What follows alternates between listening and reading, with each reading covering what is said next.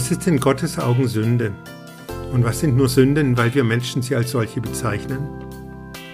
Gute Fragen, die mir eine junge Frau gestellt hat, aber darauf zu antworten ist nicht leicht. Aus welcher Perspektive sollen wir das Thema Sünde betrachten? Im Hintergrund läuft das Lied Amazing Grace. Erstaunliche, wunderbare Gnade, wie süß der Klang, der einen armen Sünder wie mich errettete. Ich war einst verloren, aber nun bin ich gefunden, war blind, aber nun sehe ich. Diese Worte stammen von John Newton aus dem 18. Jahrhundert. Einige Jahre verfrachtete er auf Schiffen Sklaven von Westafrika. Später wurde der Engländer Diakon und Pfarrer und setzte sich dann für die Abschaffung der Sklaverei ein. Er bereute es, selbst darin verwickelt gewesen zu sein. Es war Gnade, die mein Herz Furcht lehrte, und Gnade löste meine Ängste. Wie kostbar erschien diese Gnade in der Stunde, als ich erstmals glaubte. Was ist in den Augen Gottes Sünde, wenn wir Gott gegenüber keinen Respekt aufweisen, wenn wir nicht nach guten, den Frieden erhaltenden Regeln leben? Die wichtigste Regel? Du sollst den Herrn, deinen Gott, lieben, mit deinem ganzen Herzen, mit deiner ganzen Seele, mit deiner ganzen Kraft und mit deinem ganzen Willen. Und Liebe deinen Mitmenschen wie dich selbst. Tu das, so wirst du leben. Als Martin Luther die zehn Gebote erklärt hat, dann hat er immer mit den Worten begonnen, wir sollen Gott fürchten und lieben. Gott fürchten meint, Gott Respekt erweisen, auf seine Worte, von Menschen zur Welt gebracht, auf seine Worte hören und uns danach ausrichten. Einerseits klare Ansagen in den Geboten, wie wir uns zu verhalten haben. Gott lieben heißt aber, auf Gottes Entgegenkommen und Erbarmen zu vertrauen, wenn wir ernsthaft um Vergebung bitten. Du kennst die Geschichte vom barmherzigen Vater und dem verlorenen Sohn. Der Sohn hat sich das Erbe auszahlen lassen und hat gelebt in Saus und Braus, sich mit falschen Freunden eingelassen, ist abgestürzt, verarmt und verdreckt. Er sah nur noch einen Ausweg. Auf dem Hof seines Vaters als einfacher, nur noch als einfacher Arbeiter zurückzukehren, seine einzige Chance zu überleben. Und er kehrt zurück mit den Worten Vater, ich habe gesündigt gegen den Himmel und vor dir, ich bin hinfort nicht mehr wert, dass ich dein Sohn heiße. Aber der Vater hört gar nicht so recht hin, sondern lässt ihn schön einkleiden und veranstaltet ein Freudenfest mit den Worten Dieser mein Sohn war tot und ist wieder lebendig geworden, er war verloren und ist gefunden worden. Du darfst zurückkommen. Amazing Grace. Eine jüdische Weisheit lehrt, die große Schuld des Menschen sind nicht die Sünden, die er begeht. Die Versuchung ist groß und die Kraft ist klein. Die Schuld des Menschen ist, dass er jederzeit umkehren kann und es nicht tut. Das klingt schön und sagt sich so einfach, aber der Weg der Umkehr ist schmerzhaft und leidvoll. Wenn du tatsächlich eine große Schuld auf dich geladen und Schaden angerichtet hast, den du eigentlich nicht wieder gut machen kannst.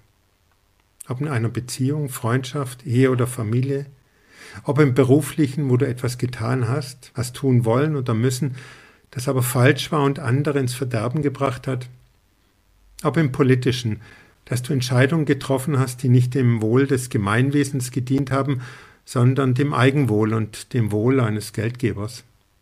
Warum es so weit gekommen ist? Du wirst es dann schmerzlich erkennen, wenn du die Schuld nicht auf andere schiebst, sondern dich auf den Weg der Erkenntnis und Selbsterkenntnis machst. Schmerzlich und bitter, aber die Wahrheit wird dich frei machen. Es gibt ein eindrückliches Gebet, einen Psalm in der Bibel, in dem ein Mensch sich verzweifelt an Gott wendet mit seiner Schuld, die ihn fertig macht. Was den Menschen so belastet, erfahren wir nicht, aber wie es sich anfühlt, schuldig zu sein. Gott sei mir gnädig nach deiner Güte und tilge meine Sünden, nach deiner großen Barmherzigkeit. Wasche mich rein von meiner Missetat und reinige mich von meiner Sünde, denn ich erkenne meine Missetat und meine Sünde ist immer vor mir. An dir allein habe ich gesündigt und übel vor dir getan, auf dass du Recht behaltest in deinen Worten und rein dastehst, wenn du richtest. Siehe, dir gefällt Wahrheit, die im Verborgenen liegt, und im Geheimen tust du mir Weisheit kund. Lass mich hören, Freude und Wonne, dass die Gebeine fröhlich werden, die du zerschlagen hast. Verbirg dein Antlitz vor meinen Sünden und tilge alle meine Missetat. Schaffe in mir, Gott, ein reines Herz und gib mir einen neuen, beständigen Geist.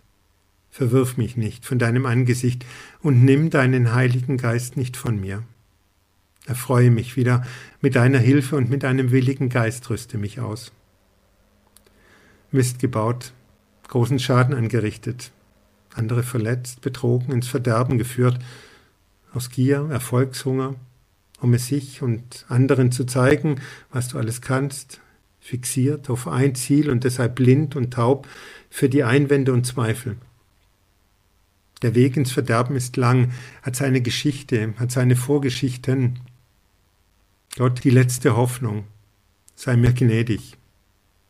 Du möchtest dich verstecken und gehst mit der Schuld ins Bett und stehst damit wieder auf. Du kannst dir nicht ausweichen, sie ist immer vor dir. Es lastet schwer auf dir, steckt dir an den Knochen, macht dich krank. Das fühlt sich schon wie Strafe an, ist aber nur gerecht, weil andere wegen dir auch leiden müssen. Die anderen haben dich schon mit Recht verdammt, ausgestoßen, weggestoßen. Möge Gott aber nicht mehr so genau hinsehen, im Gegenteil, möge es Gott irgendwie wieder gut machen. Du hast deine Schuld erkannt und willst so nicht mehr weitermachen. Aber schaffst du es auch, ein anderer Mensch zu werden, das Schädliche künftig ein für allemal wirklich sein zu lassen, nicht mehr rückfällig zu werden? Du bist dir selbst nicht sicher, deshalb deine Bitte. Hilf mir, einen neuen Weg zu gehen, begleite mich und gib mir einen neuen, zuverlässigen Willen, es künftig gut, zumindest besser zu machen. Sei mir gnädig. Amazing Grace. Wer kann so beten, der sich traut, sich Gott anzuvertrauen mit dem, was daneben ging. Wer kann so beten? Der andere Menschen kennt, die Verständnis aufbringen, die gnädige Stellvertreterinnen Gottes auf Erden sind. Immer wieder finden wir Aussagen in der Bibel, die sagen, schuldig werden gehört zum Menschsein dazu. Wer von euch ohne Sünde ist, werfe den ersten Stein. Was siehst du den Splittern deines Bruders Auge und nimmst nicht wahr den Balken in deinem Auge? Wenn wir sagen, wir haben keine Sünde, so betrügen wir uns selbst und die Wahrheit ist nicht in uns. Niemand ist gut als Gott allein. Schuldig werden gehört zum Menschsein dazu. Das mag für das Selbstbewusstsein kränkend klingen, ist aber wahr und bewahrt einen vor einem unmöglichen Selbstoptimierungswahn, ein perfekt guter Mensch sein zu wollen, sein zu müssen. Der Mensch ein Sünder, wurde aber auch immer wieder von der Kirche dazu benutzt, Menschen künstlich klein zu halten und unnötig seelisch zu drücken, um ihnen dann Erlösung anzubieten, zu manchen Zeiten sogar gegen Geld. Das war, das ist ein seelischer, geistlicher Machtmissbrauch. Oft hat sich die Kirche in die Sexualmoral eingemischt, wo sie doch eher hätte gegen die Mächtigen, die Kriegslust, die Ausbeutung von Bauern, von Fremden und ganzen Kontinenten als Sünde benennen müssen, um es zu verhindern, um sich so dem Wüten und dem Verderben entgegenzustellen.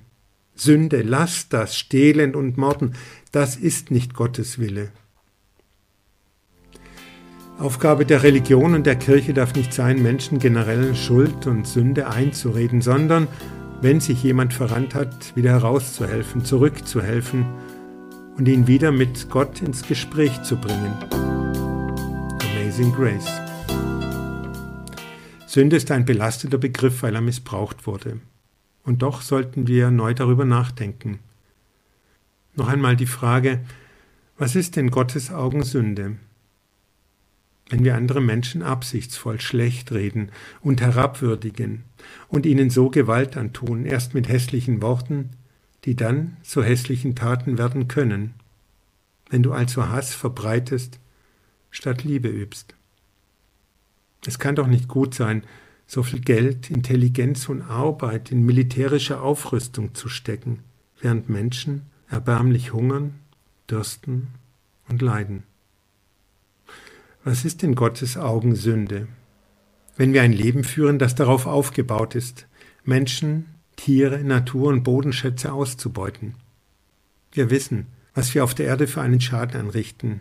Wir sollten es als Sünde erkennen, um zur Besinnung zu kommen, um davon wegzukommen, um einen neuen Geist zu erbitten, der Leben und Gottes Mitgeschöpfe in seiner Vielfalt viel lieber erhält, statt sie zu vernichten. Was ist in Gottes Augen Sünde? Wenn wir uns nicht immer wieder auch fragen, was will Gott von mir? Was würde es dem Menschen helfen, wenn er die ganze Welt gewinnen würde und würde doch Schaden an seiner Seele nehmen? Was nützt Erfolg und Gewinn und Vorwärtskommen, wenn man sich dabei verkauft? Sünde ist, wenn der Mensch den Bezug zu sich und seiner Seele, dem Göttlichen in sich, vernachlässigt und sich dazu überreden und hinreißen lässt, etwas zu tun, von dem er weiß, dass es Schaden anrichtet und nicht gut tut, nicht sich selbst und auch nicht anderen. Schaffe in mir, Gott, ein reines Herz und gib mir einen neuen beständigen Geist immer wieder. Bitte.